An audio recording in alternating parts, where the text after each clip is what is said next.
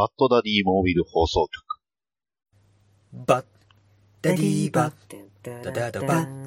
ダディバダダダバダディバダダダバ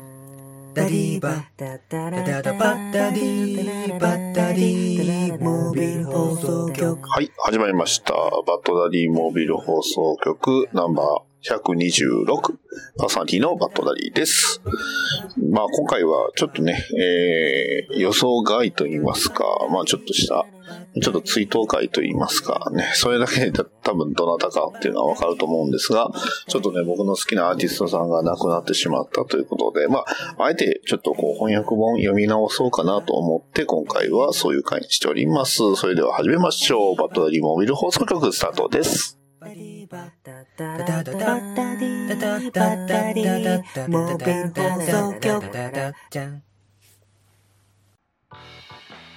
はい。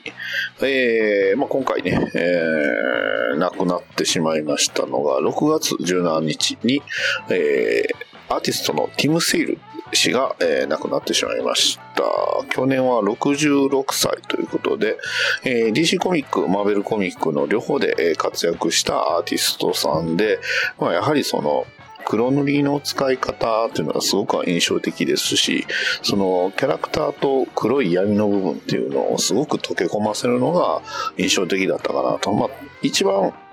僕がまあやっぱり一番覚えてる中といいますか、ね、すごく忘れちゃいけない作品がやっぱりバットマン、ロングハロウィーンであり、えー、ダークビクトリーで、えーそのね、続編であるとこのダークビクトリー、この2作だと思います。まあ、ロングハロウィーンをね、実は僕結構読んだのが、最近、まあ最近っていう範囲をね、えー、ニュー52でさえも最近みたいなね、えーノリがある中、あまあそういう感じで言うと正直結構最近、え数年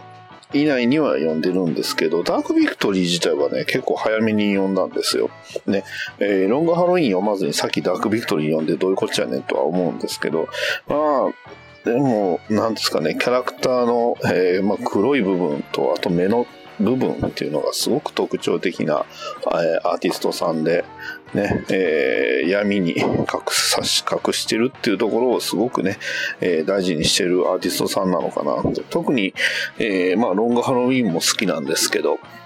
えーダークビクトリーや、ね。えー特にそのロングハロウィーン、えーについてはやっぱり映画のザ・バットマンにやっぱり大きく影響を与えるのかな、与えてるのかなと思いますし、あとはそうですね、えーキャットウーマン、ホエイン・ローマであったり、スーパーマン・フォール・オールシーズン、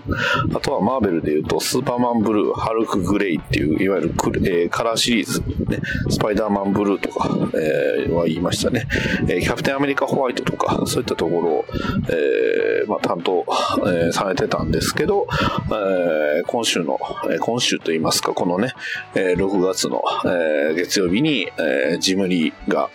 あの、まあ、病院に入院したということで、えーツイッターで発表してから本当に早かったですね。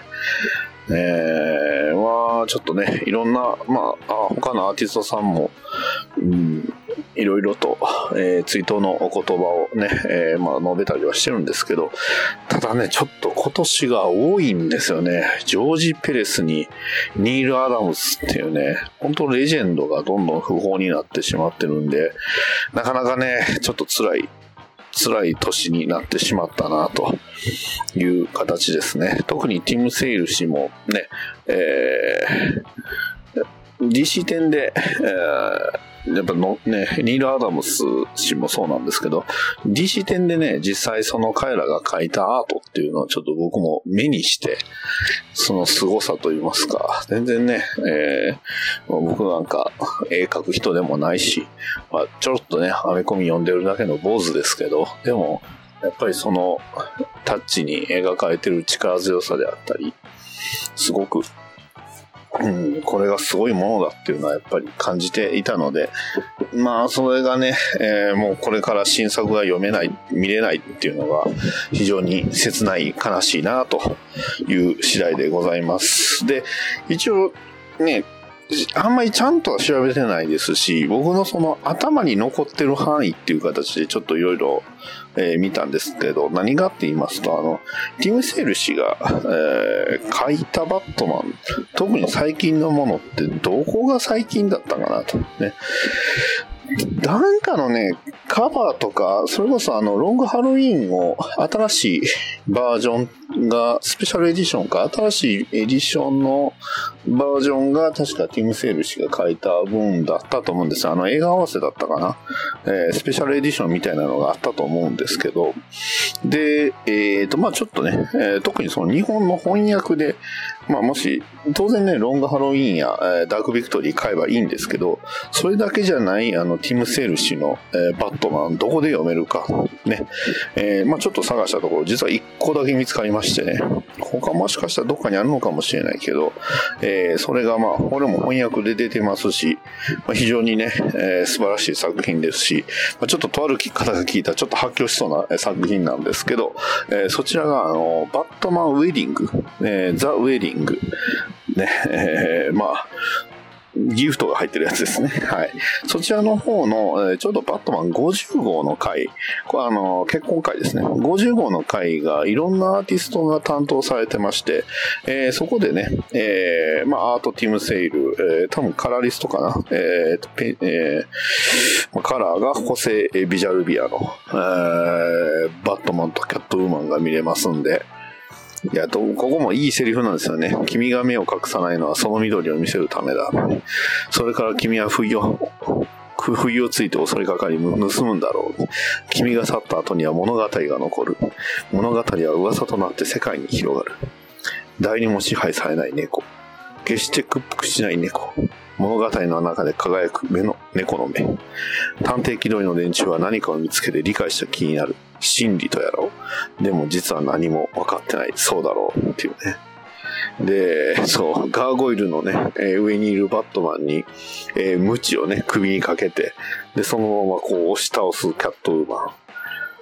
ね、そこからまあ別のね、えーアーティストさん、あの、ポール・ポープさんや、えーホセ・ビジャルビアさんかな？の、えーまあ、カラリストの方につながるんですけど、うーん、いやでもやっぱりこの、あミッチ・ゲラッツのね、えールーフトップの絵もあるし、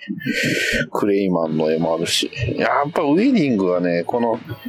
いろんなこのレジェンドのやっぱ絵が見られるっていうのがやっぱすごくいいんですよね。デイビッド・フィンチ、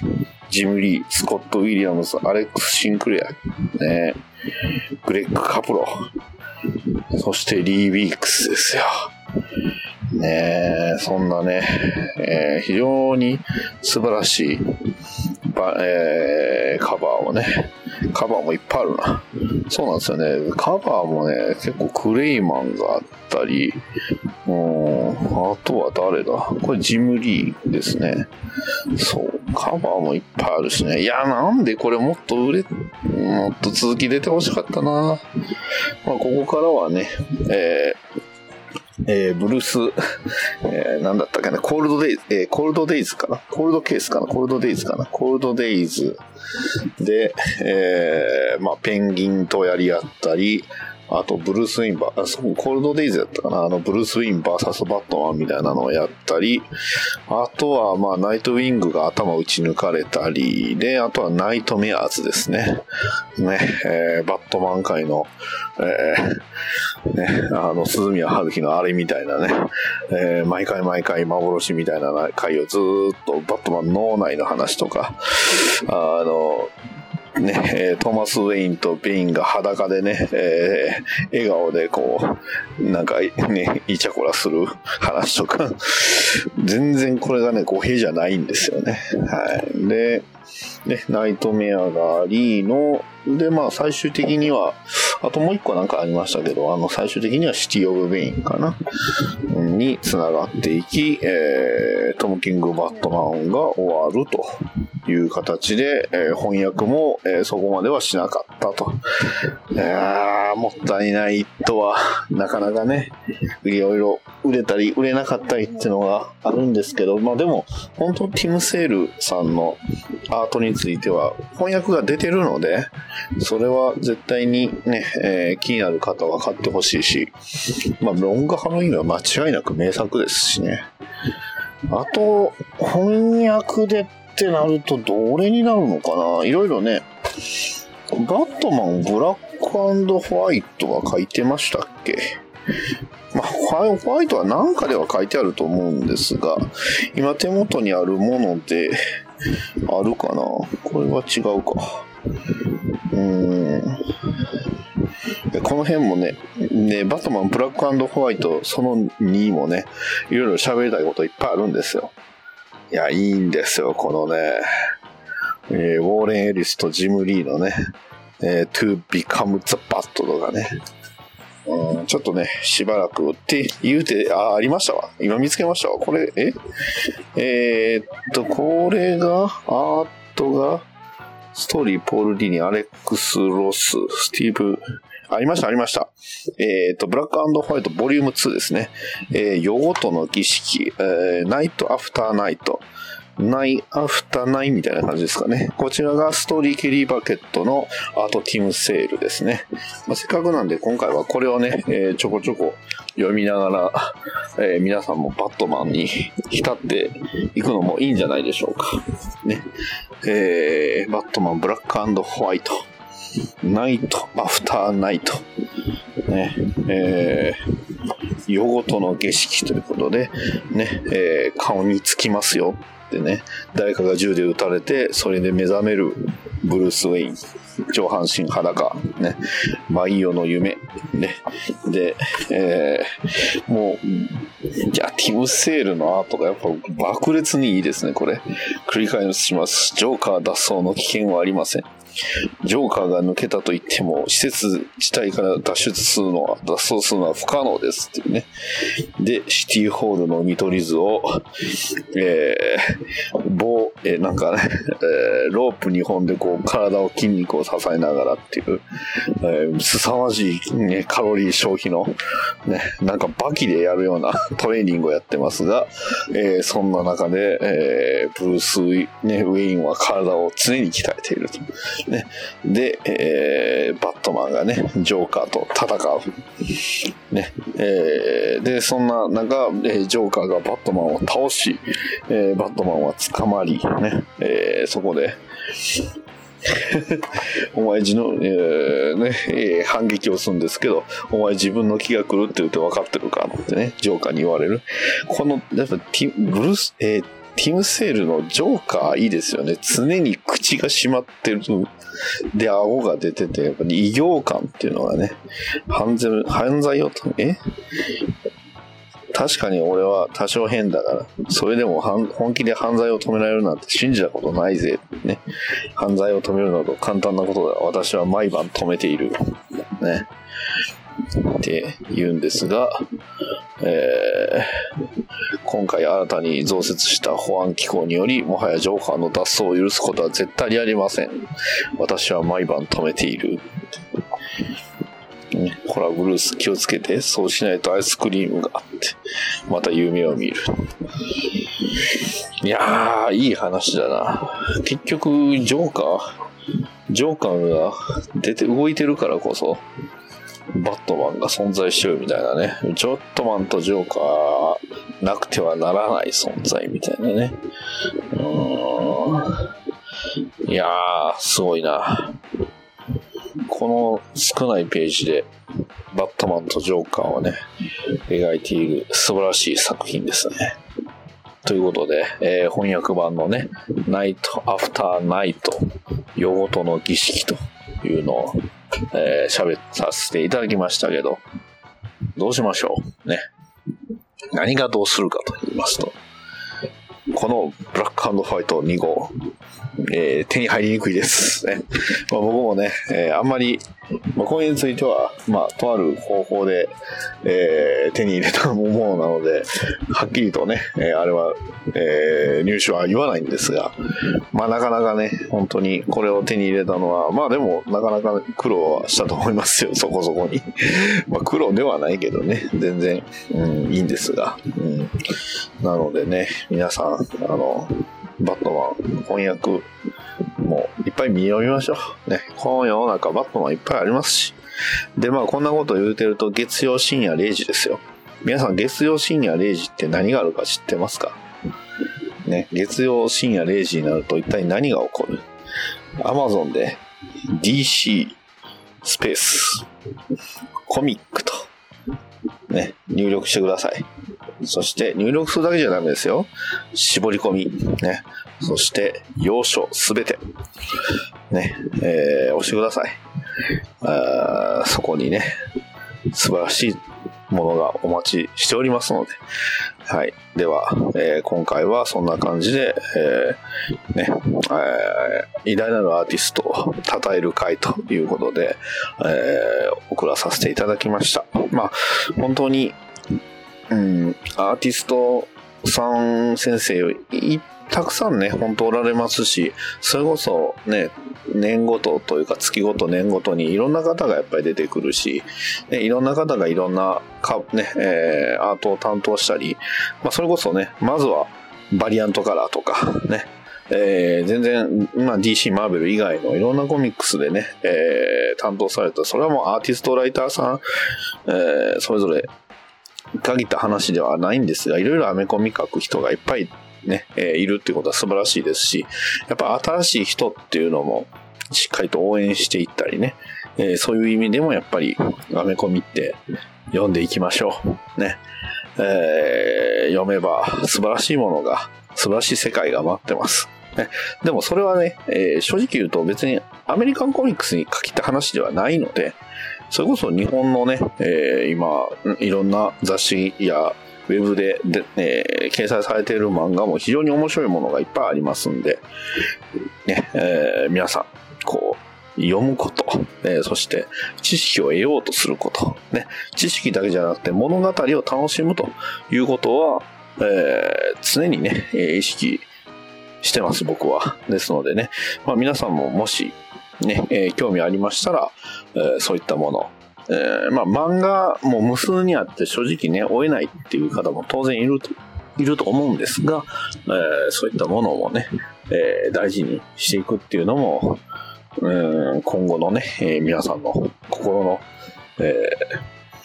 ー、なんですかね、えー、励みと言いますか、こう、豊かになると思いますのでね。えー、そういったものも意識すればいいと思います。まあ、ちょっとね、えー、ここまで、えー、まあ、ちょっと締めっぽいと言いますか、ちょっとね、今回は、まあ、こういう回ですので、えー、スッと終わります。ね。えー、ちょっとエンディングはね、えー、ちょっと、エンディングはちょっと色を変えて、まあ、ちょっとひどいと言いますか、なんかね、ちょっとお茶からけようと思っておりますので、えー、エンディングまでお付き合いください。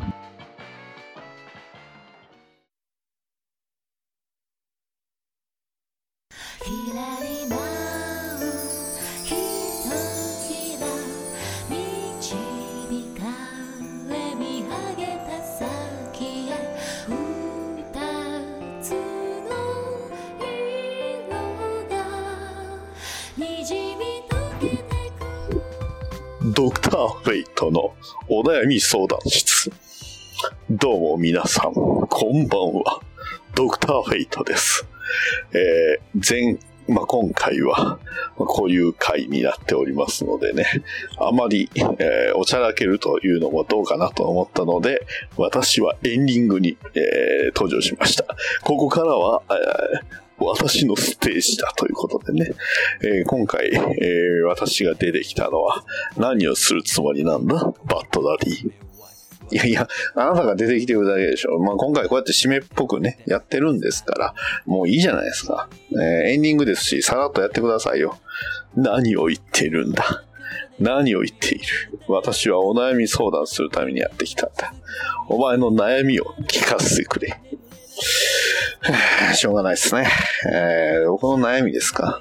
そうですね。YouTube でも出してるんですけど、こう、なかなかにこう伸びないと言いますか。ね。えー、変な格好して、こう、ショート動画みたいなの上げたのは、なんかたまにね、えー、伸びたり伸びなかったりするんですけど、なんかね、こう、うまくないというか、こう続かないと言いますか。それはお前が続けてないからだろ。まあそれもそうなんですけど、なんか、ないですかね、ネタ。なるほど。では、こういうのはどうだ？私が出るというのはどうだ？いや、そんな親指自分の顔に突き立ててめっちゃドヤ顔しますけど、え、ドクター・フェイトさんのじゃあなんか、仮面がないんですけど、ならば作ればいい。お前は常々そういう風にしてきただろう。いやまあそれはそうですけど、え、作るにして、まあ作るのか。ええー、金の塗料もったいなくないですか？何を言っているんだ？お前は金のガンダムマーカーでパトラクシュゴールドを全部塗っただろうが。いやまあね、塗りましたけど、それに、ほら、今ならゴールド、イエローゴールドとか、えー、ホワイトゴールドとか、いろんなゴールドがあるんだ。まあ、ウルトラマンのお面かなんかを使えばいいんじゃないか。ああ、まあそうか。お面をじゃあまず見つけるとこからですね。だって、今あるあの、ほら、サバゲー用の、あの、ビヨンドっぽいマスクあるじゃないですか。あれを、あれ真っ黒にね、塗っちゃったんで使えないし、じゃあどうしましょう？その、それを考えるのはお前だろう。だから私の仮面をかぶって、ドクターフェイトのお悩み相談室ということでね、えー、何か募集し、そしてそうだな、マシュマロか、あなんか質問箱みたいなのがあっただろう。あれに、えー、投稿してもらうというのはどうだ？ああ、ちょっと面白そうなのがなんか悔しいな。そうだろう。じゃあどうだ？まあ、ドクターフェイトのお悩み相談室。な、これなら、こう、こういう声を出しても、あ、なんか変なことやってる人がいるな、みたいな感じです。だし、なんなら TikTok に上げてもいいんじゃないか。ああ、なるほど。なんかじゃあ、字幕作ってって感じですか？そうだな。本当なら確かに字幕を作るべきだ。ドクターフェイトのお悩み相談室。えー、ね。なんなら、どうだ、酒を飲みながら、えー、PC、ノート PC を前に出して、こう、ね、えー、スパチャで来たお悩み相談に答えていくとかいうのはどうだ？うん、そうだな。えーない、えー、例えばそうだな。えー、コウモリ、コウモリ男からの、えー、スパチャが届いております。えー、最近私は結婚し、結婚をしようかしまいかで悩んでいるんですが、どうすればいいでしょうかと。えー、そういう場合はそうだな。うん。はっきり言って結婚しない方がいい。あなたはヒーローなんだから、ヒーローが結婚すれば弱点が増える。弱点が増えれば、それだけ敵につけ込まれる隙になる。なので絶対に結婚しないでください。みたいなな。えー、このモノマネをしていれば断言していてもなんか許されるような気がするんだ。なんか本当にちょっとプランとしてありになってきたような気がするんで、まあ、ちょっと考えてみますね。じゃあまずはドクターフェイトさんの仮面を探すところからかな。それは自分で作れ。わかりましたよ。じゃあなんかまあ、もしね、えー、気が向いたら作ります。なんだその返事は。作るんだよ。作れ。ああ。はい。というわけで今回は以上になります。えー、ドクターフェイトさんのね、言ってるようなことが本当にできるかどうかは、えー、ちょっとまだ不明ですが、えー、できたらちょっと面白いなと思ってしまいましたので、えー、楽しみに待っていてください。それではまた次回まで。さよなら